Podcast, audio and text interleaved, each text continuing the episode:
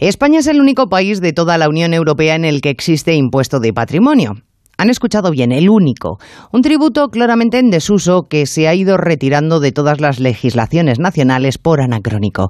Debe ser que todos los gobiernos comunitarios se han vuelto peligrosos fascistas, benefactores de ricos, a la vista de los derroteros que ha tomado hoy el debate en España. Lo que parece que le preocupa al gobierno no es el tributo en sí, sino que las comunidades del PP se hayan adelantado. Así que la solución la de siempre. Lo que yo no voy a hacer, es decir, acabar con el impuesto, voy a mirar cómo le prohíbo a los demás que lo hagan.